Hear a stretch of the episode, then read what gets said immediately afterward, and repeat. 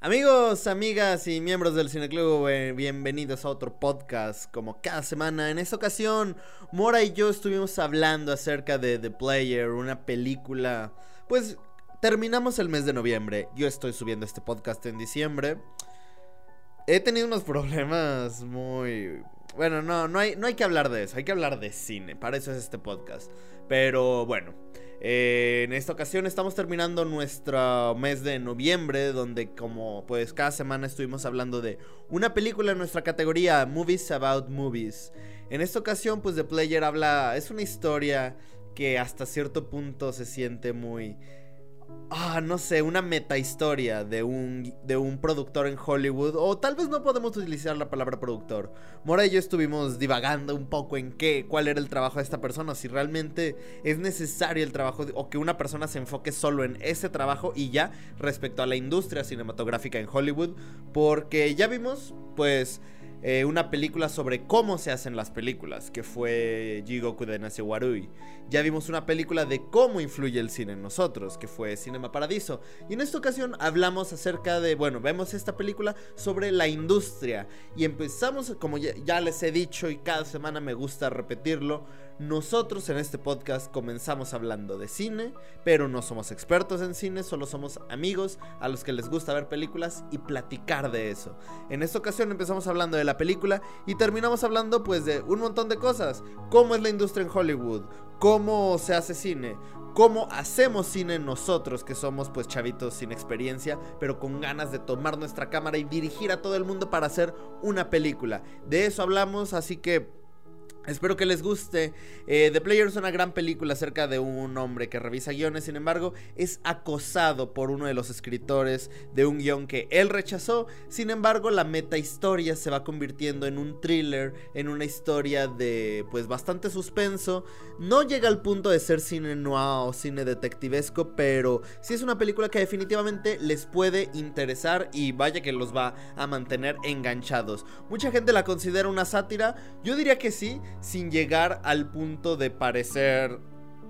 O sea, es una sátira muy con muchos con muchísimo suspenso. Pero bueno, los dejo con el podcast. Muchísimas gracias a las personas que nos escuchan en YouTube, en Spotify, en Anchor, en Google Podcast, Apple Music, Amazon Music, etcétera. Si quieren formar parte del cine club de este podcast, manda un mensaje a cualquiera de nuestras redes y con gusto los añadiremos a nuestro grupo de WhatsApp donde cada semana vemos una película. Prepárense porque diciembre viene increíble porque veremos las cuatro películas del, del top 100, las primeras cuatro películas del top 100 de la encuesta a todos los directores y críticos de Sight and Sound. Pero por mientras vean nuestra última entrega del, del mes de noviembre donde hablamos de... The Player en nuestro mes de Movies About Movies. Muchísimas gracias y disfruten este podcast. Aquí tenemos cine latinoamericano. Comercial.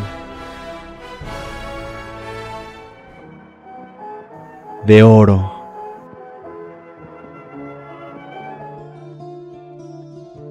De autor documental, de culto, experimental. Cine Club, un espacio para todo el cine.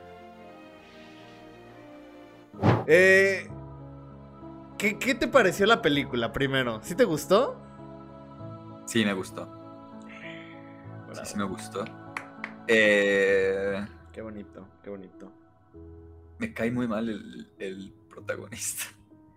Creo que es a propósito que te caiga mal. O sea, es de esos que eh, medio molestillos. Pero como que hasta el actor me cae mal. No sé, la cara que tiene, todo es como. Es Tim Robbins. Deja busco en qué otras cosas ha salido que tú puedas. que tú hayas visto, porque.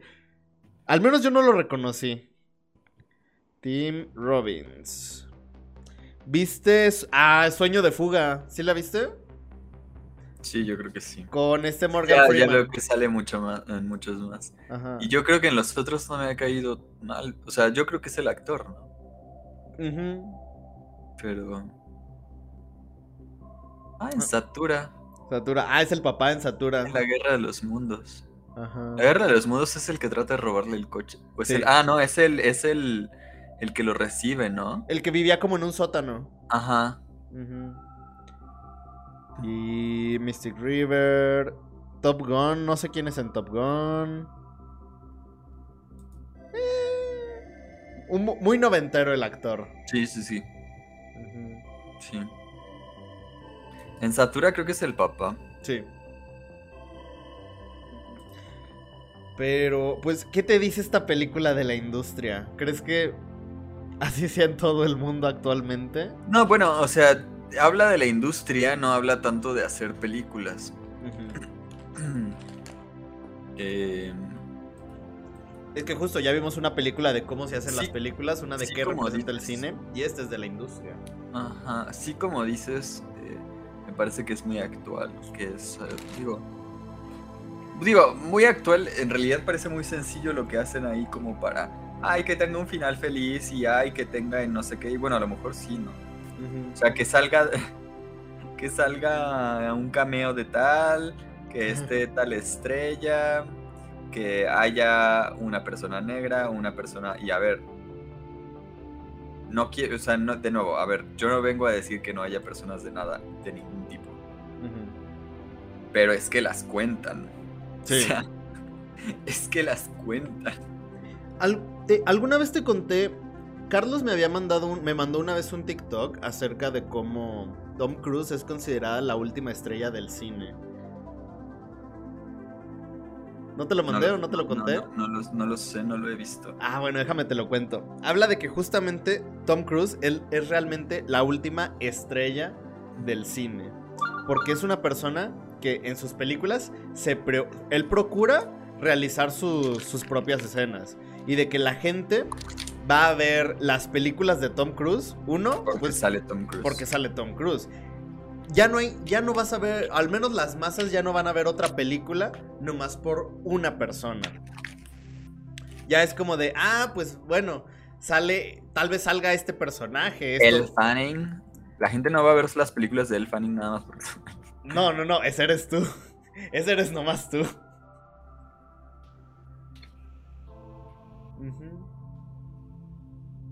O sea, yo voy a ver de actores que me gustan, pero así como que la, la mayoría, o sea, las masas, digan, vamos a ver esta película porque sale tal persona, tal actor, pues no. Digo, por algo, Top Gun Maverick fue la película más taquillera del año.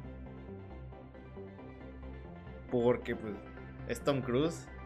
Y aparte, ¿sabes que cuando vas a ver una película de Tom Cruise, no vas a ver como muchos, sí, eh, muchos efectos por computadora o mucha pantalla verde, no. Si ves a Tom Cruise saltar por un acantilado en moto, es porque de verdad estás viendo cómo saltó en moto. Y así, ah, ¿no viste el video que hizo cuando estrenó la de Top Gun? Mm, no. ¿En, los moto? En los, no, es que en los cines antes de que estrenaran Top Gun, pasaban un, un, video de Tom Cruise diciéndole a la gente que estaba muy feliz de que la gente volviera a ir a los cines. Pero en el video era de esos aviones que tienen como. como aeroplanos, de esos que tienen como las dos rayitas así. Y era Tom Cruise parado en el avión volando. Así. Ah. Diciendo, ah, pues muchas gracias porque la gente se anima otra vez a venir a los cines. Y al final dice, nos vemos en el cine. Y el avión hace como fium con Tom Cruise. O sea, obviamente pues estaba sujeto, pero pues está bien chido ver a Tom Cruise ahí parado en el avión. Sí, claro. Nada más que cientólogo. O sea, de la cientología. Cuidado con ese vato. No le. No confíen en Tom Cruise, gente. Yo, yo, yo, no hay, no hay que juzgar por su religión. ¿O sí?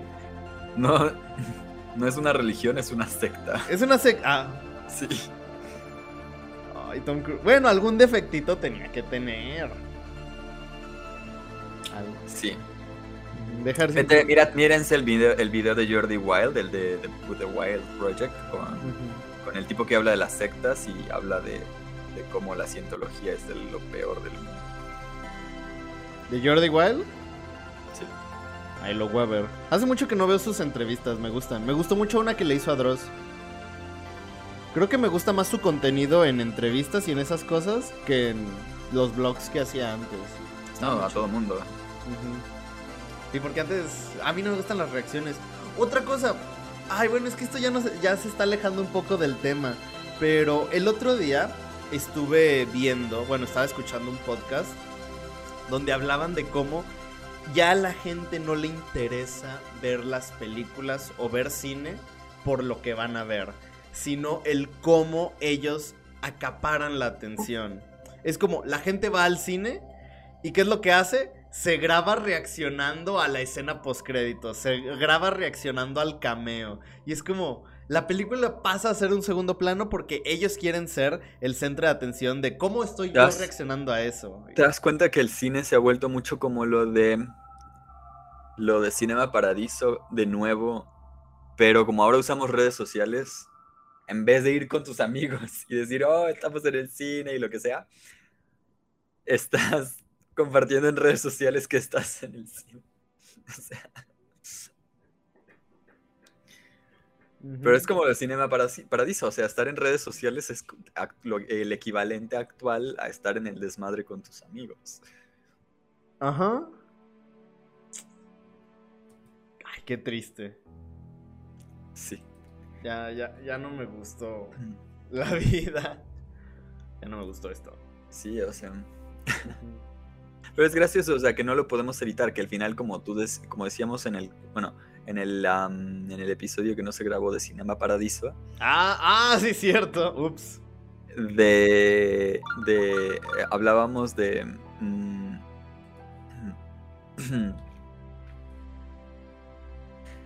hablábamos de, mm, de cómo la gente iba al cine no solamente a ver una película, sino a ver al vecino, a, a reírse a toda madre, a comer, a sabes, como a todo un evento social Ajá. y en realidad es parte de lo mismo. Igual yo creo que eh, ahora se ve mucho las, se ven mucho películas porque perteneces a un club en función de qué películas ves. Sí. O bueno, ¿a qué te refieres? Sí, por ejemplo, o sea, si tú ves películas de Marvel, o si tú ves las películas del Conjuro, o si tú ves las películas de DC, o si tú ves las películas de Disney, o si tú ves las películas de My Little Pony o las de anime, es como que cada uno de esos es un nicho donde la gente se compromete a pertenecer a un grupo y entonces a ver las películas para poder actualizarse y hablar de eh, de de mm, hablar de, de la película eh, de manera digamos bajo un límite de tiempo no. Ah, sí. y o sea tú te comprometes a ser parte de esa de esa dinámica constantemente Tienes razón. ¿A qué hemos reducido esto? Ay, no, tienes toda la razón, sí. Porque mira, tomando como ejemplo la película, lo re- reducen el cine a puro capital, a puro negocio, a entregar un producto, porque ya no es una película, es un producto. Y nosotros a qué lo reducimos? A una, a una insignia que nos hace decirle a todo el mundo que pertenecemos y que hace que identifiquemos a nuestros símiles. ¿Y es dónde queda el cine? ¿Dónde queda la película? ¿Dónde queda la historia? ¿Dónde queda el mensaje, el discurso? Porque para esas personas de traje, no, no, no, solo hay que entregar este producto y que le guste a la mayor cantidad de gente posible. Ah, los hizo pensar, pero no les gustó. Hay que cambiarlo. Ah, ya no los hizo pensar, pero les gustó. Ah, está bien. Van a seguir comprando entradas. Y la gente, ay, no me gustó la película. Voy inmediatamente en redes sociales a decir que no me gustó y que la odio y que no la deben ver. Ah, pero tú es, ah, tú dijiste que te gustó. No, tú estás mal. No, jamás podrás decir eso. No, no, no. Mira, tengo un montón de gente que avala que es, es mala película. Vamos a Vamos a destruirlo, vamos a decirle que es un estúpido en Twitter. y ya, ya y así pasa.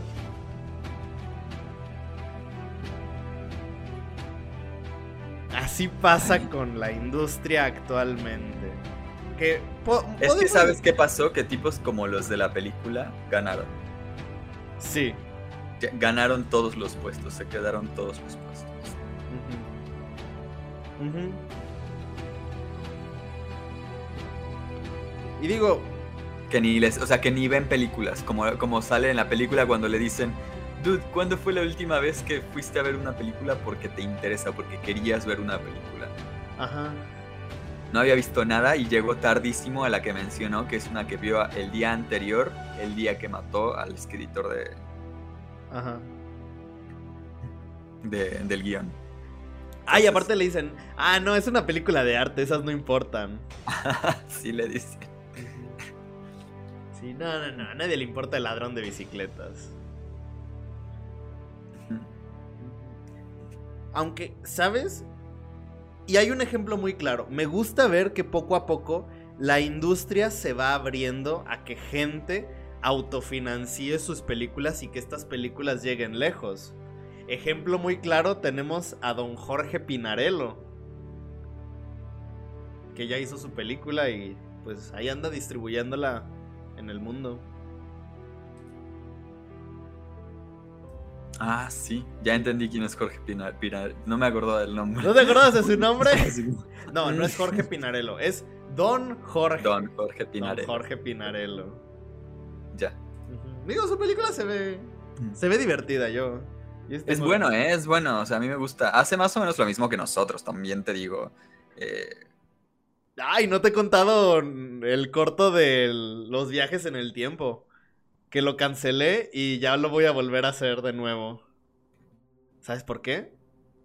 no. Va a ser un plano secuencia todo el cortometraje. Vale la pena entonces. Sí, sí, la- hace dos semanas le dije a mis actores, ¿sabes qué? Vamos a cancelar esto. Ya no vamos a hacer esto, vamos a... eh, Ahora todo el cortometraje será un plano secuencia. Y he estado ensayando, este domingo vamos a ensayar también para... obviamente vamos a grabar en varias veces, pero igual hay que ensayar el bloqueo y todo. Pero sí, me va a aventar a hacer un plano secuencia entero. Estar bien loco, pero puede funcionar. Espero. Pero sí, o sea, también es- está chido que mucha gente ya se, ya se pueda autofinanciar. Digo, también no es como que cualquier persona lo haga. Digo, para hacer una película o la puedes hacer con mucho dinero o con muy poco. Pero pues está chido que, que ya no, no para triunfar no necesites como de estos hombres de traje que te digan, ah, aquí está el dinero, hacemos tu película. O no, ya tú puedes decir, decirle a tus compas, hey, miren, tengo este guion, les voy a pagar con sopa, pero hay que hacerlo. Y todos digan, eh, sí, sopa. Historia real. pero nos divertimos. Ay, quiero sopa. Muchas veces no solo es sopa, a veces es pozole, a veces es pizza. Ay, qué rico. Y a veces, con Eunice, nuestra última actriz, ella era feliz con que solo le diéramos hielo. Ah. ¿Cuándo van a grabar? ¿En vacaciones? Sí, a partir de la próxima semana. Oh my god. Ah, tú ya puedes venir, yo- tú ya vas a estar. no, ¿no? todavía. Esta semana no, pero quizás la siguiente sí. O sea, ¿cuándo, a, a partir de cuándo llegas? Yo tengo que tener todo listo para la escuela el 9, que es el final de la próxima semana. Ajá. Em, para después de esa semana, a lo mejor ya me puedo ir. Ah, nah, sí vas a llegar a tiempo, sí. Yo creo que sí. Sí. Pero, sí, me gusta mucho eso, me gusta... O sea, ¿y sabes qué me pasó? Creo que e- e- este episodio se, se va a volver a uno de motivación. Vamos a motivar a la raza. Porque el otro día me di cuenta de que... Y también fue hace mucho tiempo. Estaba platicando con unos ex compañeros de Edna en una fiesta. Y, era, y yo les dije, es que ustedes estudian cine y yo pues me siento inferior. Y uno de ellos me dijo, a ver, ¿cuántos cortos llevas? Y le dije, no, pues llevo tantos. Y él dijo, güey, llevas más que Llevas nosotros. muchos más que la mayoría. Ajá. O sea, mucho más que la mayoría de gente que estudia cine. Muchísimo más. Mucho, mucho, mucho más. Mucho más. Y dije, pues tal vez en algunos el nivel no es tan bueno, pero pues aunque hagas una pues porquería de cortometraje, vas a aprender. Claro, claro. Entonces- Además, no, no deja de ser el trabajo de hacer un cortometraje. que Sí. Juntar a toda la gente y sí. juntar a la gente, dirigir, grabar, todo, o sea, piensa todos los aspectos técnicos que ya dices es que no importa si la si el producto no es lo que yo quería, de todas formas vas practicando y muchas veces es como tienes que seguir sacando porque es como un, eh, un músculo que tienes que ejercitar, no, no es Ujú. algo que, que ya hiciste uno y ya te salió como querías y entonces el siguiente solamente puede ser mejor. Ujú. A veces salen, a veces no, y tienes que practicar y ver en qué momento sale uno muy padre. Ujú. Creo que eso es lo más importante para el pre- cuando una persona se pregunta cómo hacer cine. Primero, decirte a ti mismo, pues lo voy a hacer. Y decir lo voy a hacer involucra decir, pues me está quedando culero, pues Hay que seguir, hay que hay que seguirle, hay que terminarlo. Ya al final todos verán la culerez en la pantalla, pero pues mínimo dirás, ah, ok, ahora tengo que hacer esto. Ah, esto no me gustó. Ah, ok. Sí. Sí, cuando ves ciertos errores empiezas a decir es que tengo que organizar mi trabajo de otra manera para que no pasen. Sí. Claro, también me gusta el diálogo. me gusta mucho el diálogo cuando cuando están en el coche y le está amenazando, le dice, es que ya me di cuenta que estás engañando a la gente, voy a ir con el jefe y le voy a decir que estás prometiendo películas que tú no puedes prometer, a ver qué te dice, ¿no? Y a ver qué haces, porque seguramente vas a perder tu trabajo. Yo puedo escribir, ¿tú qué sabes hacer? Ajá. Y se queda así como, ¿cómo? ¿Cómo? Pues ese, sí. ese diálogo está muy bueno. Es como de. ¿Qué, qué más puede hacer? Decir qué cosas sirven y qué no. Ajá, imagínate, ¿no? Cómo la gente que está decidiendo qué sirve y qué no, qué vale y qué no. Es gente que no hace nada. Nada más tiene dinero, no hace nada más. Nada más tienen dinero. Ajá. Oye, sí es cierto, es pura. Oye, tienes razón. Lo mismo con Elon Musk. O sea, Elon Musk tira ideas de mierda, pero como tiene el dinero para hacer lo que propone, la gente le hace caso. Solo porque tiene el dinero. Es, es una porquería, es una basura, ¿no? O sea, si te lo piensas dos veces dices, pero ¿a qué idiota se le ocurre? Al idiota con dinero que lo puede hacer. Y es claro, te das cuenta que son completos incompetentes absolutos. Pero... No sé. Yo no sé. O sea, la verdad es que yo no entiendo por qué les hacemos caso. Asumo que es porque tienen dinero. Pues es que, quieras o no, en este sistema capitalista, el codearte o hacerle caso a gente con dinero hace que tú estés más próximo a tener dinero.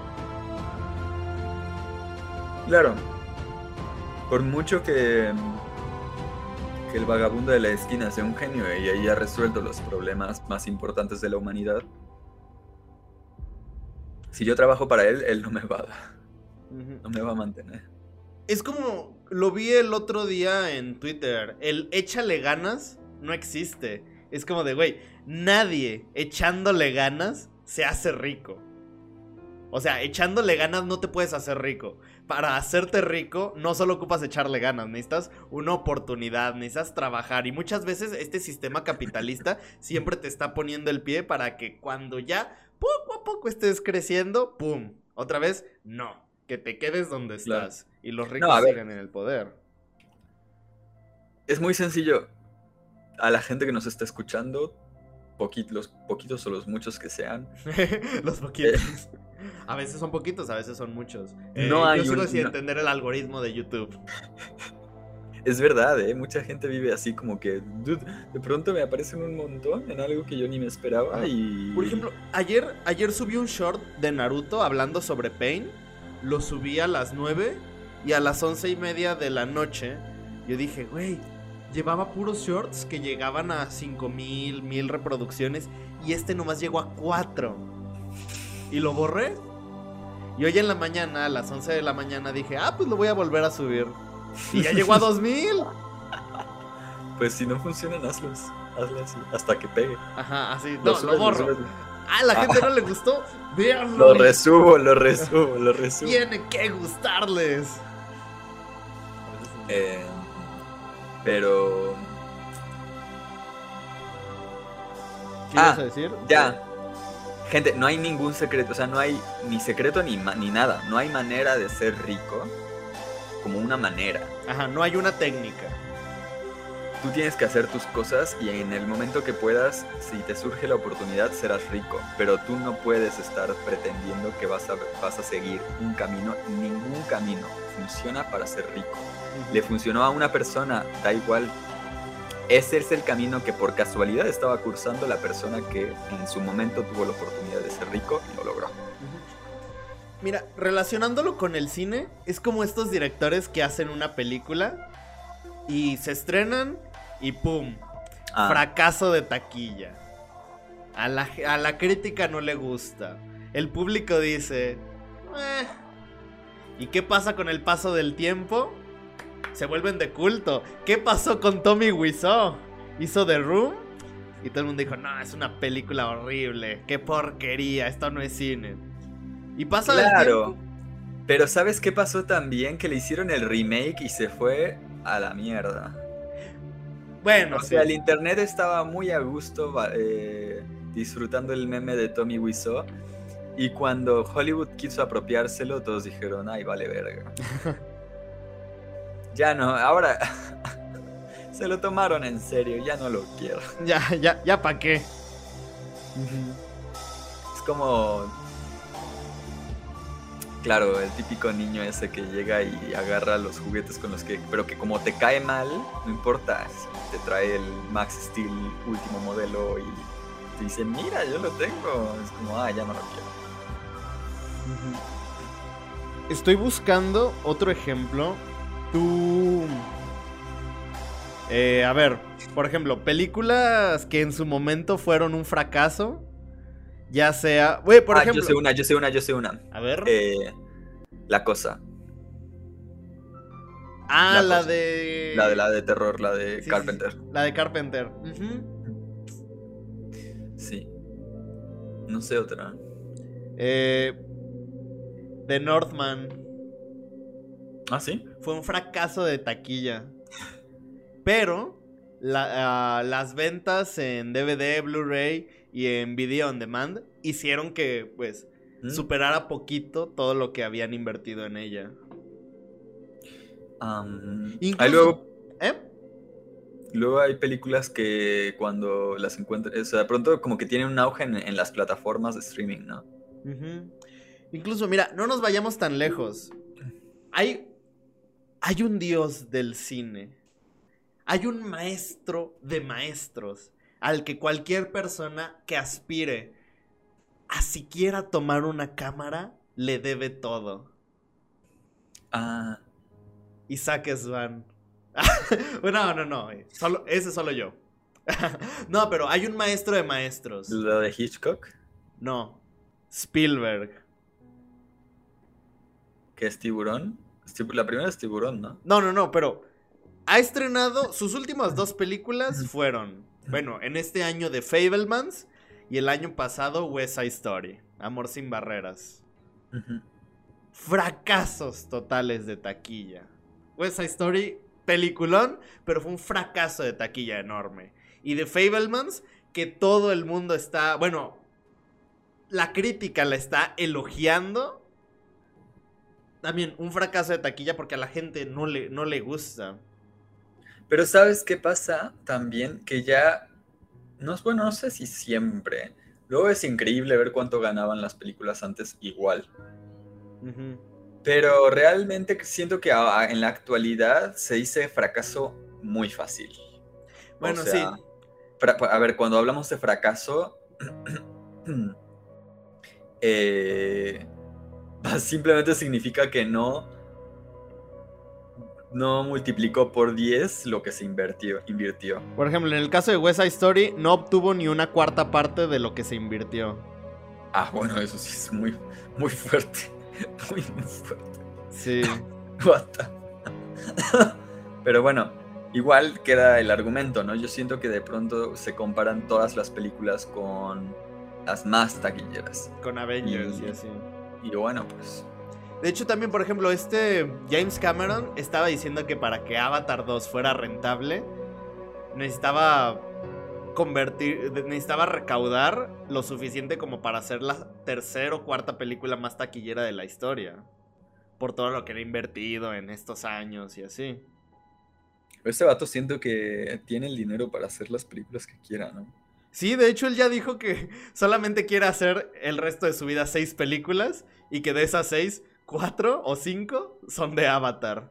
Y eso es lo que me gusta a mí. Me gusta que James Cameron al menos haya tenido esta idea original y haya creado este mundo y que lo esté desarrollando en varias películas. Que no diga, vamos a adaptar esto y vamos a crear un universo. Que al menos... Bueno, por lo menos que sea el suyo propio. Exacto. Él al menos tiene su propio, su propio mundo que creó y ya lo está ampliando, ya lo está desarrollando. Digo, creo que así, así se creó Tolkien todo su universo. Sí, así sí, crearon sí, el sea, universo de Dune. Entonces, James Cameron está creando, po- pues... Sí. Y me gusta eso, me gusta... Qué loco, porque Avatar salió hace mucho y si ahora tiene tantas... Pero bueno, tienes razón, que hace muchísimo que está trabajando en eso. Ujú, 10 años. Mucho, sí, o sea, hace muchísimo que yo escucho de, de Avatar 2. Y, y al- y ya va a llegar en tres semanas. Como sabes esta historia de Bruno y... ¿Cómo se llama? Ana y Bruno, la mexicana. Que fueron como 13 años, 11 años, una cosa así. Que es... Y es malísimo. No, No sé no, si es buena no. o mala, no sé si es buena, no la he visto. Ah, y, y- Ah, dices que ni es la mala. voy a ver. No, no la has visto y dices que es No mala. la voy a ver. Yo quise verla, quise verla cuando vi un, un, un espectacular hace 13 años. Ya no la quiero ver. Mira, la animación es anticuadísima. Sí, se Exacto. nota. Pero. O sea, la mínimo es de hace 13 años. Ajá. De hace 13 años mexicanos. Ajá, pero aparte, pero créeme, Ana y Bruno vale totalmente la pena. Es muy, muy, es una muy, muy buena historia. No, o sea, no está, o sea, yo no veo por qué se tardaron 13 años. Se tardaron 13 años por culpa de robos y de gobiernos que no daban Ah, bueno. eh, los estímulos que prometían que habían ganado. Sí. Sí, realmente Ah. ahí no fue problema del director o de que decía, no, es que No, esto sí, va a sí, sí. más dinero, sino que Sí, fue... es lo que me imagino, pero Y digo, ah, así ha habido. El otro día estuve platicando con el director del Poderoso Victoria, una película que también se acaba de estrenar, que él también tardó eh, 10 años en producirla, porque era una película muy cara y una película de época que gobierno nunca quiso. De hecho, la historia, lo que me dijo el director fue que como gobierno nunca quiso financiar su película, él lo que hizo fue fundar una empresa de, de producción de video. Y hasta que finalmente la empresa fue rentable y tuvo los números que él quería para producir la película, tardó 10 años para producirla. Y de verdad, tú ves la película y sí se ve, se ve impresionante. O sea, me estaba contando que todos los trenes los construyeron y así. Está, la verdad se ve muy bueno. Y, y te digo, es de época. Los vestuarios, todo fue, todo, el, todos los escenarios se ven increíbles. Es que... ay. ¿A dónde va a caer todo el dinero de México? A la selección mexicana. ¿Del fútbol? Sí. ¿Para que pierdan? ¿Para que, pa' que le echen las ganas hasta el último partido? Como yo en la universidad. No, chavos, ¿para qué me esfuerzo en el primer y segundo parcial? Nomás en el tercero. Y gano. Y así me pasó una vez. Con la maestra Ernestina. Saqué 0 y 0 en el. En los dos primeros parciales. Y la maestra me decía, no, Alan, es que ya vete extraordinario. Yo le decía, no, maestra, sí le echo ganas. Y me dijo, a ver, si, me si en tus dos, en tu examen del tercer parcial y en el examen final sacas 10 y me entregas un ensayo final muy bueno de 10, te paso con 7. El ensayo era de seis cuartillas, yo le entregué uno de 22. Y saqué 10 y 10 en los últimos dos exámenes. Y la maestra sí me dijo, no esperaba nada de ti. y me sorprendiste. Ah, bueno. Por lo menos. No, imagínate que yo me convierta en presidente de México y que la gente diga, ah, no ma, este chavo que en la clase de política sacó cero en los dos parciales ahora es presidente. Ojalá. no, no, no, yo no. yo- nada que tenga que ver con política, por favor. Pero... Pues sí. Qué triste la industria, de verdad. Sí, sí, sí. Digo, más que la... Bueno, no, sí tienes razón, la industria también. O sea, es... Es que a veces también es la misma industria las que, la que te va poniendo. La que te va poniendo los pies. Por ejemplo, el otro día, mi mamá sacó ese argumento que la gente. que yo odio. Y se lo dije a mi mamá. Le dije, no digas eso frente a mí. De, ay, es que con nuestros. Con nuestros de impuestos. algodón. Ah, Con nuestros impuestos pagamos solo películas de Derbez y de Omar Chaparro y de Marta y Gareda. Le dije, a ver, vamos a ver los registros de todas las películas que se han financiado por México, por IMCINE, en los últimos, en este sexenio y en el de Peña, a ver cuántas son de Derbez. Y la verdad es que muy poquitas, ni siquiera el 10%, ni siquiera el 5%. De Eso es 200 mucho. películas, o sea, de 200 películas, a lo mucho 5 son de Derbez y Omar Chaparro. no sé, a mí me parece mucho ¿Qué? Que cinco sean de Derbez y Omar Chaparro. De 200 por Sí. año. O sea, toma en cuenta que Sí, O sea, toma en cuenta de que ha habido años donde no ha habido ninguna de Omar Chaparro ni de Derbez. sí, pero es la misma gente. Ah, eso sí. O sea, que tú estás diciendo los actores, pero ah, no es a los actores a los que se le dan los premios. los ah, no, no, no. Pero, por ejemplo, a lo que voy es. De toda esa lista de 256 películas, por ejemplo, porque fueron 256 en el año pasado, ¿cuántas realmente llegaron a salas comerciales? ¿Sabes cuántas? Muy pocas, pero también porque en las salas comerciales no quieren películas mexicanas. Exacto, unas 6 o 7. Porque las películas mexicanas que quieren son las que produce o Cinépolis o las que producen justamente gente con dinero. Porque todas las que produce gobierno se van, se tienen que ir a festivales porque no hay de otra. No llegan a salas comerciales porque a la gente no, les, no le interesa. no, pero que a la gente no le interese no es lo mismo que las salas comerciales. No, o sea, no hay una correlación necesariamente entre que se. O sea, no es, es, es- La mano invisible del mercado no es ni tan invisible ni tan real al mismo tiempo. O sea, al mismo tiempo que hay una manipulación del sí. mercado, eh, no es del mercado. O sea, no existe el. O sea. Digo, el que, el que al mismo tiempo que tú dices no hay porque no las ven, perfectamente puedes decir no las vemos porque no, no las, no las ponen. ¿Y quién tiene más poder para cambiarlo? Los ricos. quien pone las películas, pone no, las películas, no quien ve las películas. O sea, si quien pone la... O sea, la gente quiere ir al cine. Si en el cine solo hubiera películas mexicanas, la gente igual querría ir al Igual cine. iría, sí. Pero a fin de cuentas la culpa es de los que tienen el dinero. Porque dinero es igual a poder en este sistema. No debería, pero así es.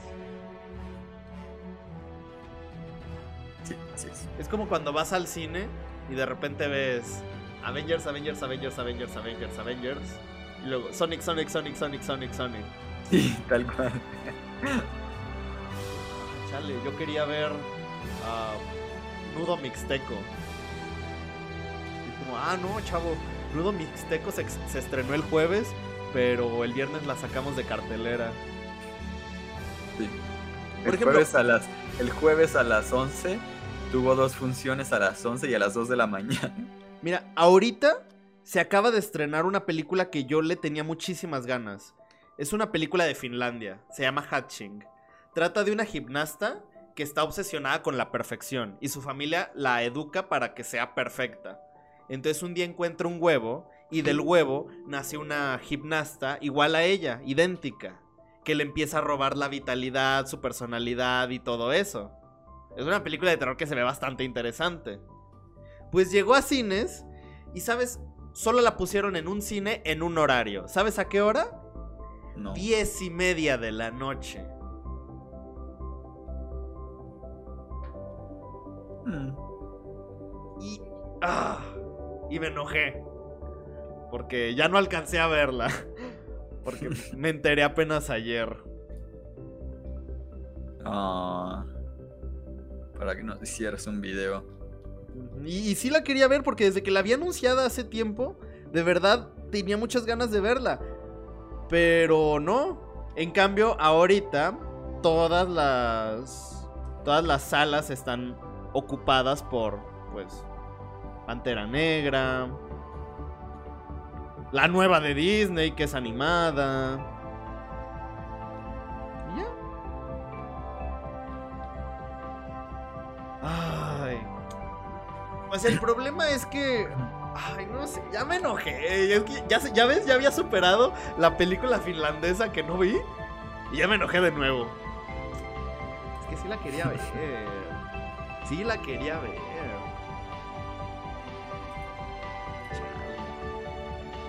Iré a ver One Piece de nuevo para que. para ponerme feliz. Por ejemplo, también la nueva de Anya Taylor Joy. Una sala también tuvo. Y está buena, está buena. Es muy, muy buena película. Ay. Es que volvemos a lo mismo. Solo lo ven como negocio. Es como de. Ya, ya, ya no importan las películas. Ya. Es como lo que pasó con West Side Story. Se estrena West Side Story, la nueva de Spielberg. La gente fue a verla, pero no llenó las salas y la quitaron a la semana. Ah, pero la nominan en los Oscars. No, vamos a estrenarla de nuevo. Y que dure dos meses en cartelera ahora sí.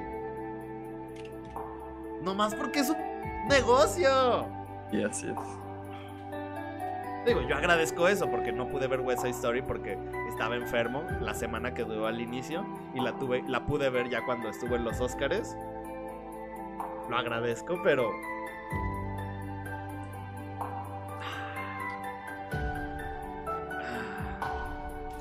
¿En quiénes tenemos que confiar entonces? Bueno, afortunadamente hay, hay opciones, como nuestros amigos de Cinema Nubo en Aguascalientes. Patrocínanos, por favor. Patrocínanos, sí. Que por supuesto van a tener After Sun, tres funciones especiales para Aguascalientes. Yo, yo ya compré mis boletos. ¿Qué esperas para comprar los tuyos? Ojalá Cinema Nubo tuviera más gente para poder crecer y darnos más cine de calidad. Cinema Nubo no patrocina esto.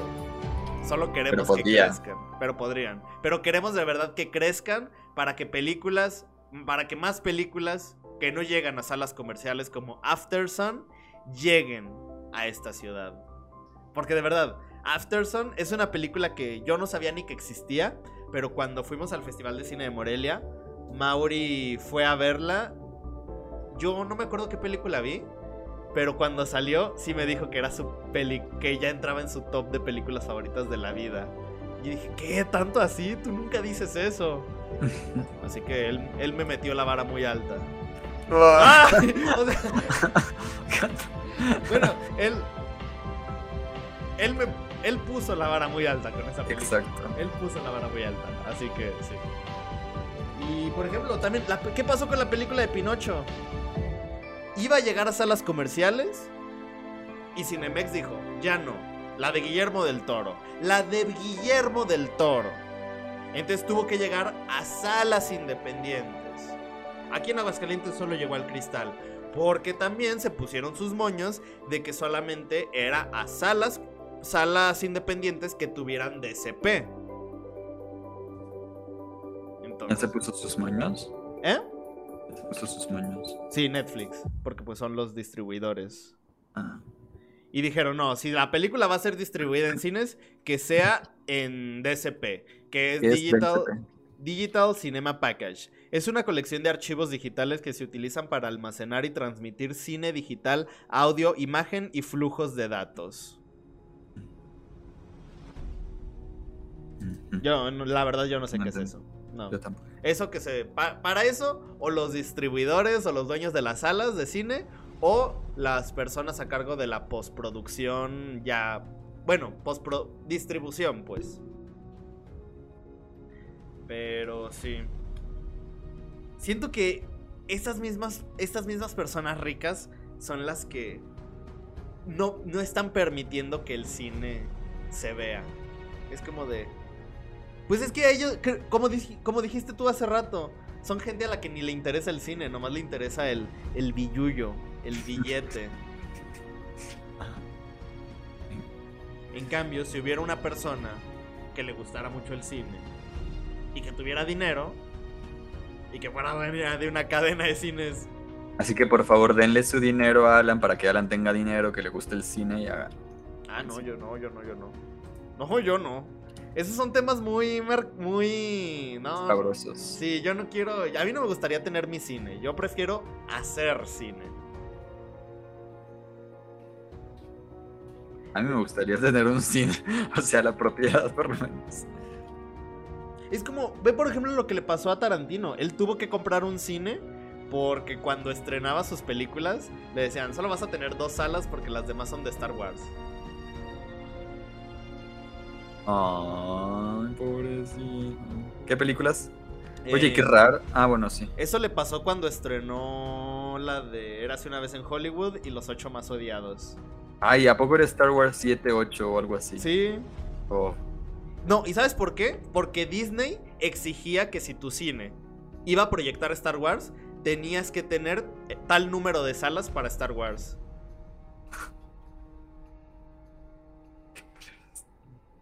Déjame, déjame ver si encuentro la entrevista, pero sí, yo creo que...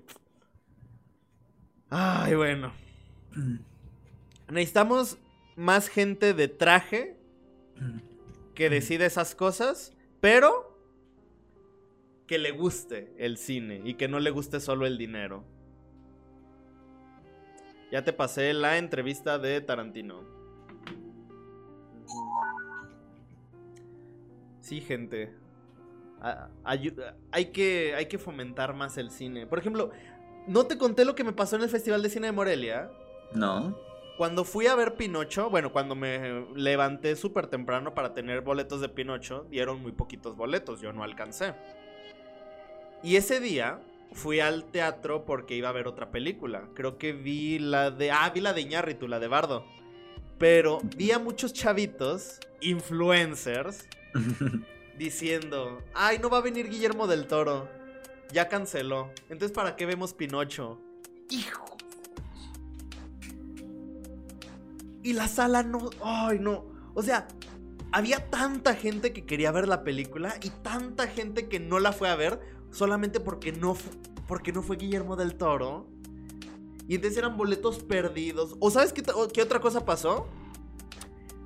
Y eso me pasó un día que yo fui a ver. No recuerdo qué película. Ah, cuando fui a ver la de Luis Mandoki, la de Presencias.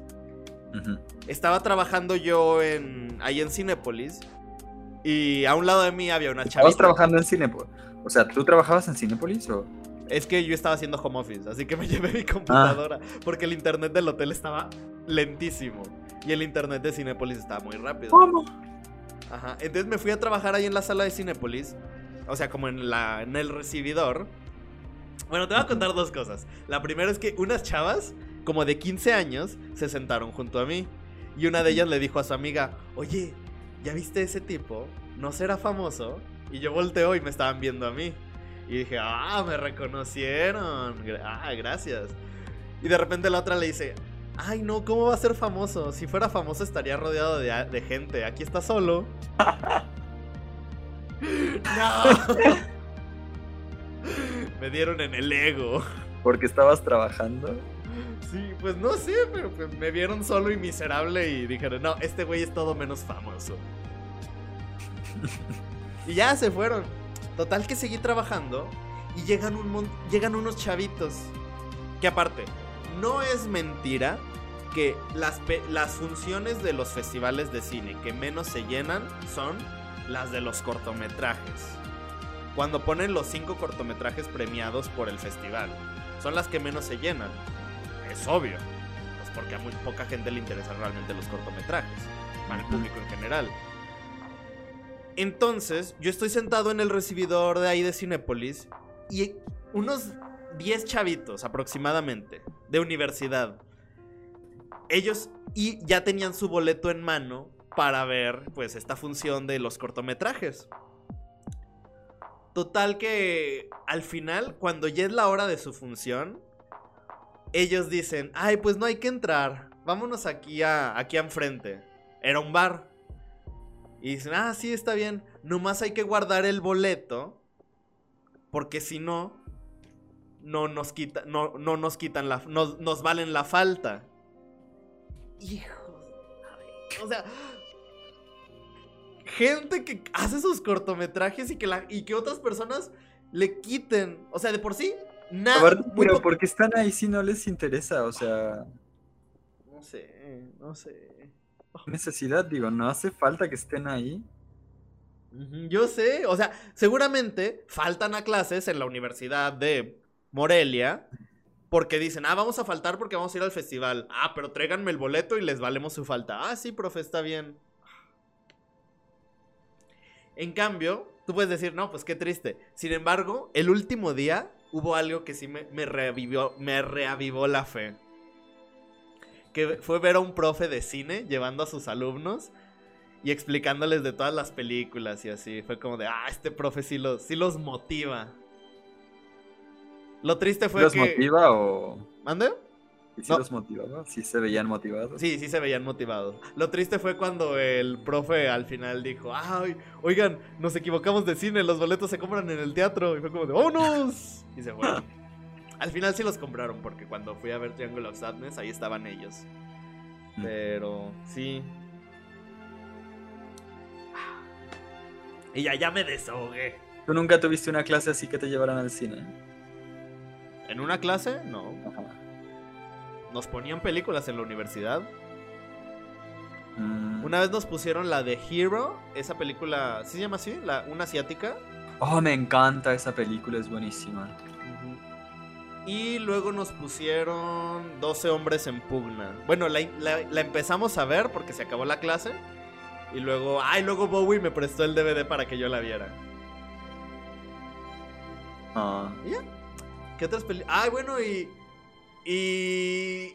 Nuestro profe de semiología nos puso a ver el gabin, el gabi, ¿Cómo se llama? ¿El gabinete del doctor Caligari? ¿Sí es el gabinete? sí, creo que sí. Ay, fue horrible, fue horrible. Porque la clase estaba chida, ver la película estaba chido, pero el profesor no, no era tan buen maestro, la verdad. No motivaba a que te interesara Ah, la semiología. Sí. Porque era de ver la película y luego se ponía a platicar de los matlachines y de los ferrocarriles de Zacatecas y, y ahí se le iba. Ya, yo también tuve un maestro que sus comentarios sobre las películas eran, este, ¿vieron el vestido? Muy elegante y el escotazo y el no sé qué. y es como- Y le parece que está muy, muy, este, profesionalmente hablando de, de indumentaria en el cine, pero no tiene ni puta idea de, vestimenta y nada más está sabrosándose a las murras. Hay que saber motivar a, lo- a los alumnos, chavos. No, profes, profes.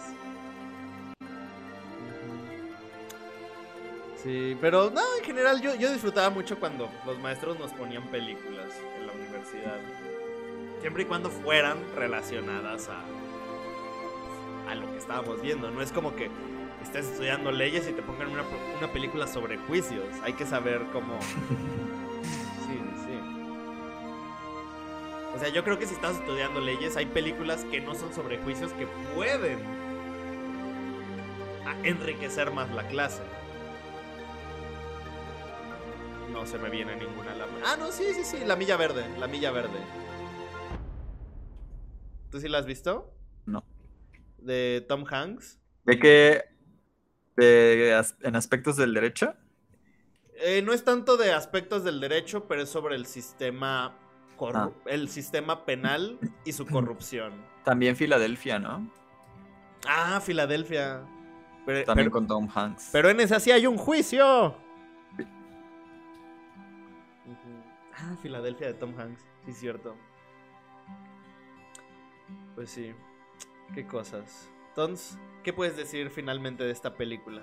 Tan Me hermosa y tan gustó. Oye, y las tomas están muy cool. Ah, te escribí, te, ¿viste que te escribí? Te escribí sobre... mm, Hay un momento en que, ah, cuando deja a su novia, la, la abandona, ¿no? O sea, aparte ella lo confronta porque, porque se dio cuenta de que está saliendo con otra morra. la otra, ajá. Y él, nada, no le dice nada. Se queda sentado y la mira. Y entonces ella le dice, bueno, que tengas un buen viaje porque se va a ir a México con él, con su nueva novia. Con la otra. Y se va. Y la toma gira a un póster de cine, porque obviamente están ahí como en una productora de cine. Y el póster dice The Worst Crime of All. Ujú. Y a mí me gustó mucho eso. Hay muchas tomas así, muchos cortes así que son así como insinúan, este, sugestivos, ¿no? Que, que tienen así como un subtexto muy interesante y de, todas formas la- las composiciones y tal. La, la cámara no se ve impresionante tampoco, pero... Pero es creativa, es creativa en cuanto a los cortes, las tomas, cómo hacer la composición y qué mostrar en la, en la imagen. Mira, yo lo que voy a decir es que tú sabes perfectamente que a mí me encantan los planos secuencias. Es como. oh. Sí. Y me gusta cómo la película inicia con este plano secuencia que. Y que aparte parece que la cámara nomás está fija y lo único que hace es girar y hacer zoom. Luego regresa y hace zoom.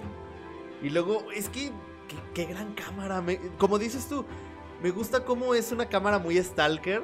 Como por ejemplo, cuando están en, como en una terracita y ves a Burt Reynolds y a otra persona hablando. Y luego se ha- hace este zoom para llegar al protagonista y su conversación. Es como. Está bien chido eso. Sí, está padre. Porque no. Yo no diría que. No, no, no sabría muy bien como en qué catálogo, en qué categoría catalogarla. Porque no es policial y no es cine noir. Tiene elementos, pero no entra en esa, en ese, en esa Además, categoría. me recuerda a la... Ay, la de Woody, no. Toy Story. Del escritor que, que se peleaba con un cocodrilo. Que se escribía su propia historia. Ah, chinga, eh. ¿Esa cual? ¿La vimos aquí? Que no, sí, que no podía. Ay, del escritor de. Un escritor de películas muy famoso que, que creo que esta la dirige. Ah, la de Charles, Charlie, Charlie Chapman. Charlie Kaufman. Kaufman con Kaufman. Nicolas Cage. Ajá. Ah, sí. Me recuerda un poco a esa también. Ajá. Oye, pero no sé qué género es. Ni esa ni esta. O sea. sí. Es que no, no, yo tampoco sab- Es que mira, de hecho, cuando a mitad de la película, yo me di cuenta de que cuando la había googleado, decía que era una comedia. mm, sí, dije, podría ser. No creo que sea comedia. O sea, creo que es más una sátira, pero sátira Sí, no también. necesariamente es comedia. Ok, sí. De acuerdo.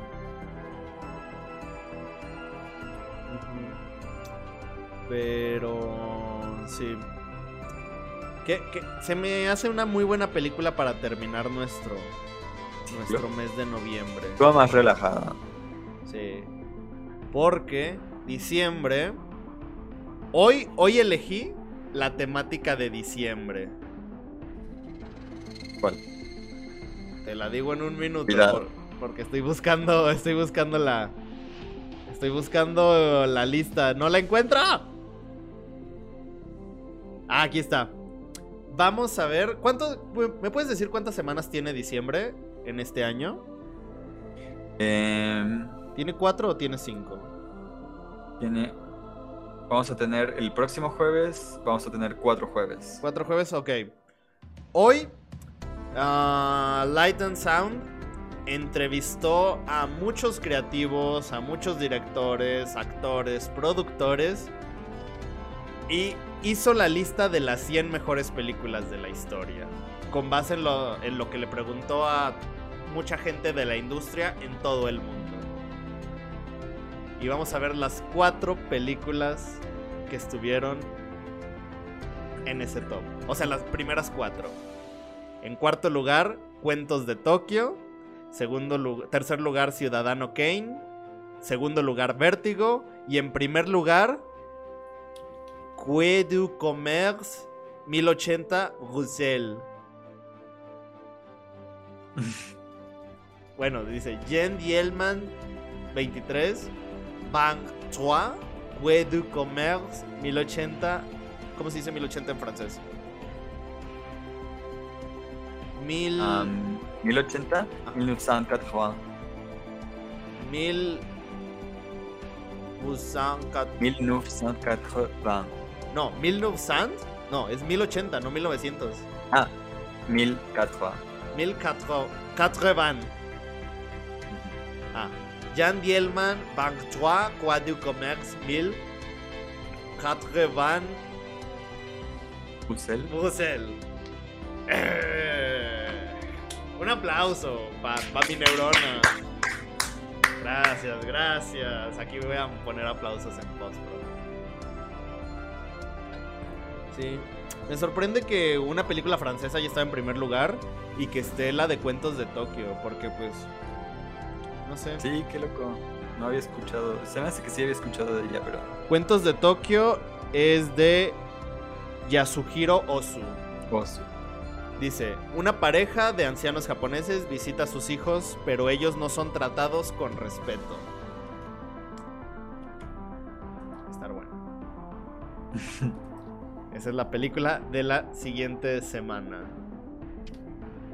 Y ya. Pues qué bonita película, amigo. Muchas gracias por estar aquí. La semana pasada sí hubo reunión.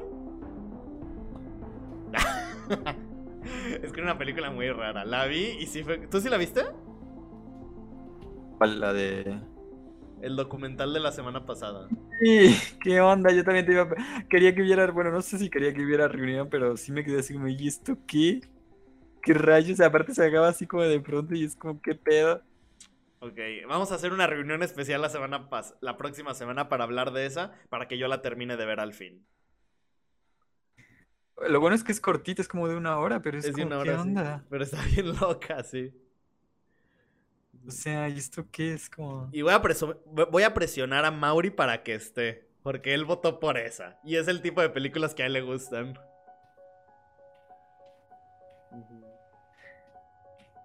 Hay un momento que se siente padre, pero luego es como, mm, ¿qué? Pero bueno, muchas gracias amigo por estar aquí como cada semana. Gracias a ti. Te espero la próxima semana virtualmente y dentro de varias semanas también virtualmente, pero ya en mi ciudad. Muy bien. En mi ciudad. Qué muy poderoso me bien. sentí. Ah, En mi casa. en mi casa.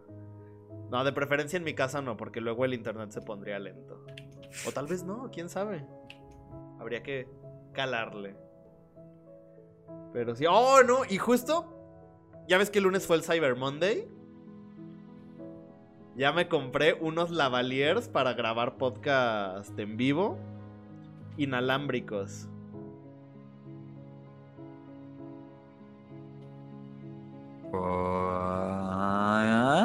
¿Cómo? O sea, me compré unos micrófonos de solapa.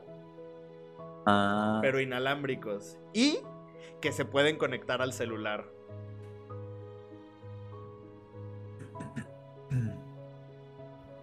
Sí, porque si no, ¿a dónde lo conectas?